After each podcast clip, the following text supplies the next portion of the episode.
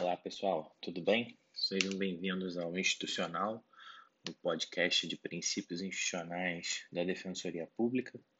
Eu sou o Franklin Roger e no episódio de hoje nós vamos conversar um pouquinho sobre a investigação criminal direta pela defesa e a possibilidade de a Defensoria Pública realizar investigação defensiva no desempenho das suas funções institucionais. Tá?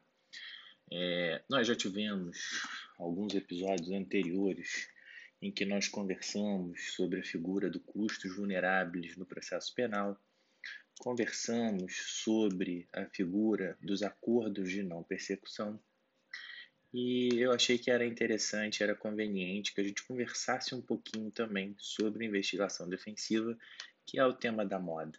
Tá? Mas o nosso bate-papo de hoje vai ser uma perspectiva mais focada na defensoria pública propriamente dita. Tá? Eu não vou é, tecer muitas considerações em si sobre o tema da investigação criminal defensiva, até porque em várias outras oportunidades eu já, já tive o prazer de, de gravar podcast eu recomendo que vocês ouçam o capítulo do Criminal Player, que é o podcast do professor Alexandre Moraes da Rosa. Já fiz várias lives, é, tenho dado várias palestras e, inclusive, tem o meu livro publicado pela editora Juspodium, que é a minha pesquisa de doutorado sobre investigação defensiva. Tá?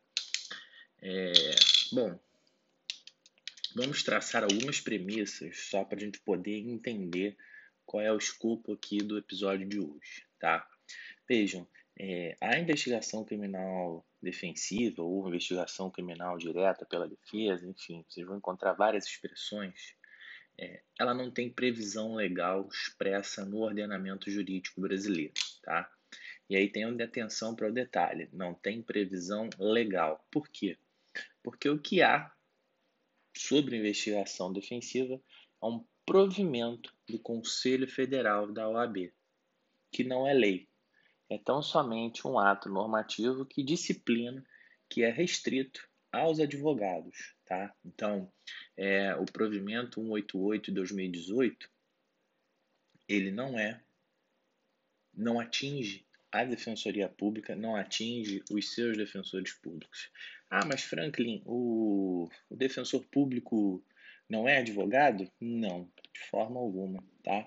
A gente está chegando ao final do julgamento da ADI 4636, tá? Foi uma ação direta de inconstitucionalidade ajuizada pela OAB, cuja tese central é exatamente, na ótica da OAB, que os defensores públicos estejam submetidos ao regime jurídico ali previsto, ou seja, na ótica da OAB, para ser defensor público, você deveria estar inscrito nos seus quadros, tá?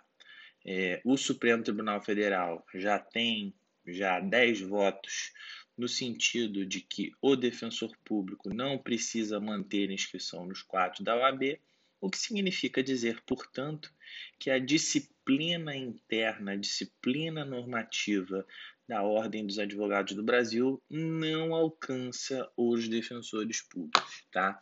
Então, não sendo alcançados os defensores públicos, por razões óbvias, o provimento 188 de 2018 não nos acompanha, não nos atinge. É necessário que cada uma das defensorias públicas regulamente a investigação defensiva, o Conselho Superior, o Defensor Público Geral, a depender da respectiva defensoria, é, o CONDEG, que é o Colégio Nacional de Defensores Públicos Gerais, também pode editar normativa nesse sentido, tá? recomendando a que as defensorias públicas regulamentem a matéria, mas, ao menos por enquanto, não há nada concreto neste sentido no âmbito interno da Defensoria Pública. Tá?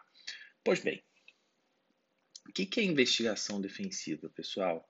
É, a investigação defensiva é a possibilidade de a defesa, e aí defesa aqui eu me refiro lato senso, tanto advogado quanto membro da Defensoria Pública, é, poder buscar, por iniciativas próprias, fontes de prova na defesa de interesses dos seus assistidos. Tá? Então, duas informações importantes. Primeiro, buscar fontes de prova. Por que fontes de prova? Porque o conteúdo de um inquérito defensivo não tem natureza probatória. Porque prova é tudo aquilo que é produzido sob o crivo do contraditório. E o conteúdo da investigação defensiva é produzido de forma unilateral é o advogado, é o defensor público quem arrecada esses elementos que serão utilizados em algum momento do exercício da defesa técnica. Tá? Então, ali o que nós temos são fontes de prova, porque do inquérito defensivo é que poderá ser sinalizada a iniciativa probatória que vai conduzir na relação processual penal. Então, o defensor vai é, indicar quais provas ele pretende produzir e tal, tudo a partir do, do material que ele produz da investigação defensiva. Esse é o primeiro aspecto. O segundo aspecto é que, quando eu falo na defesa dos seus assistidos, isso é para deixar claro que a investigação defensiva ela tem dois aspectos. Ela preponderantemente se dedica à defesa de interesses de um imputado, ou seja, de alguém a quem se atribui a autoria de determinada infração penal, mas não está afastada a possibilidade de se haver uma investigação defensiva em favor da vítima. Tá? É possível que o advogado ou a defensoria pública produzam um inquérito, que eu vou chamar na minha obra de inquérito auxiliar, para a condução de uma investigação de defesa de interesses. Então, essa vítima, seja com interesse em habilitação como assistente de acusação, seja até mesmo para exercer a legitimidade da ação penal privada, ela pode se socorrer dos serviços de um advogado ou de um membro da, ou da própria defensoria pública para que sejam realizadas diligências para identificação de fontes de prova. Tá? Imagine, por exemplo, que a autoridade policial entende que determinada diligência é desnecessária, mas a vítima, tendo é, experimentado aquele resultado criminoso, na ótica dela, conclui que aquela diligência é pertinente para a formação da culpa. Então, se a autoridade policial entende que é irrelevante, e do mesmo modo o Ministério Público não sinaliza uma produção probatória nesse sentido, o inquérito auxiliar, o inquérito conduzido pela vítima por meio de um advogado, pode suprir essa omissão dos agentes estatais e produzir aquela fonte de prova que será apresentada na futura ação penal e norteará a condução da atividade probatória. Tá? Então, é, esse é um aspecto muito importante também que a gente precisa deixar claro aqui nessas primeiras linhas. Bom, é, vejam o seguinte, é, e isso eu abordo exaustivamente na minha pesquisa, a investigação defensiva, ela tem dois principais exemplos no direito comparado, que é o modelo norte-americano e o modelo italiano. Tá? Nesses dois países, nós encontramos é, regulamentação sobre a investigação defensiva. A Itália tem um capítulo próprio no seu Código de Processo Penal e os Estados Unidos possuem uma série de estándares regulamentando a atividade do defensor e ali está contemplada a investigação defensiva.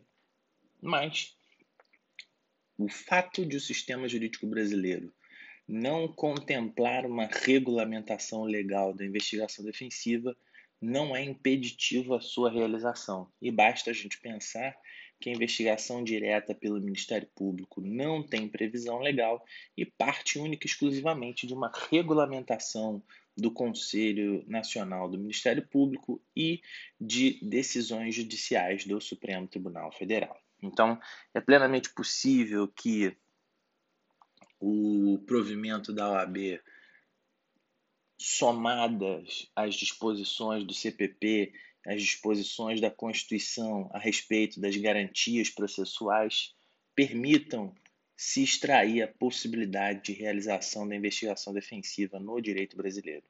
É óbvio que é, contar com um capítulo próprio legitimando, é, regulamentando a investigação defensiva, vai trazer muito mais segurança para o profissional que exerce a defesa. Mas a, a, falta de regulamentação legal não é uma condição que impeça o exercício dessa atividade. Tá?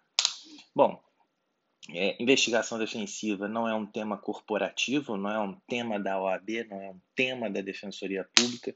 Investigação defensiva é um tema do direito processual penal, tá? Então, a gente tem que também evitar qualquer tipo de interpretação corporativa, é, qualquer construção de nichos que determinados grupos se consolidem em investigação defensiva e fechem as portas para o Instituto. Não.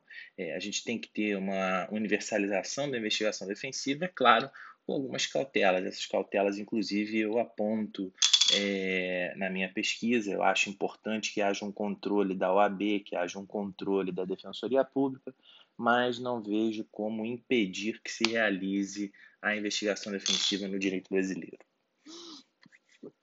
Eu gosto muito de falar e quando gravei um episódio do custos vulneráveis do processo penal com o professor Maurílio Maia, é, adiantei algumas linhas. A Defensoria Pública possui um papel importantíssimo na investigação direta pela defesa. Por quê?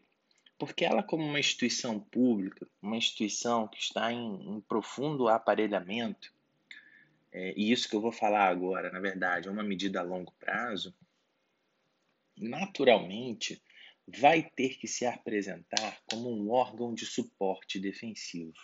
O que, que seria esse órgão de suporte defensivo? É exatamente a possibilidade que a Defensoria Pública tem de prestar auxílio a outros profissionais que exercem atividade defensiva quando estes encontrarem dificuldades na condução da investigação defensiva. Tá? Então vamos imaginar um advogado que tem uma estrutura bem simples, um escritório com um funcionário, um outro colega sócio, dois estagiários, e receba um caso assim de grande repercussão que demande a realização de diligências de investigação defensiva. Mas é, esse, esse advogado ele pode encontrar alguma dificuldade na, na condução dessas atividades. Isso então justificaria que a Defensoria Pública, ela própria, prestasse suporte a esse advogado. Ela estando mais aparelhada, tendo aptidão para realizar determinadas diligências, poderia, mediante requerimento desse advogado, um, uma produção compartilhada dessas diligências. Então, olha, é, defensoria, eu estou tendo dificuldade para produzir aqui esse elemento de formação do convencimento, mas eu tenho ciência de que vocês têm uma estrutura, realizar um exame de DNA, é, ter uma análise de um assistente técnico, então eu gostaria de pedir um suporte a vocês. E aí a Defensoria Pública, sem adentrar a titularidade da defesa técnica, que permaneceria com o advogado, poderia sim prestar esse suporte defensivo, dar apoio ao profissional e auxiliá-lo na realização de determinada diligência, entendeu? É, isso é um aspecto muito importante. É, isso, inclusive, é uma visão que já vem sendo defendida já na doutrina há alguns anos Tá? É, o professor Ferraioli também defende a necessidade de se ter um órgão público de natureza defensiva, exatamente para garantir o equilíbrio da, da paridade de armas na relação processual penal. Tá? É, a investigação defensiva, eu também tenho sustentado que internamente na Defensoria Pública ela seja objeto de regulamentação, especificamente no tocante à divisão de atribuições, ou seja, é, quais órgãos da Defensoria Pública que serão encarregados, que terão aptidão para realizar a investigação defensiva. Isso é muito importante, essa questão da transparência, porque isso é um aspecto do princípio do defensor natural, isso envolve questões de atribuição, então merece sim um detalhamento correto, um detalhamento adequado da matéria. Tá? É, eventualmente, para aqueles que tenham é, mais interesse no estudo dessa disciplina, desse assunto, é, eu recomendo, me sigam nas minhas redes sociais, principalmente meu perfil no Instagram, onde eu faço uma série de publicidades sobre um curso que eu lancei sobre investigação defensiva, sobre o meu livro, cuja segunda edição está já em vias de ser publicada, alguns artigos também que eu escrevo, esses artigos estão disponibilizados de forma gratuita na rede. Então, é, quem quiser ouvir um pouco mais, é só me seguir lá, tá bom? Agradeço a atenção de todos e até o nosso próximo episódio.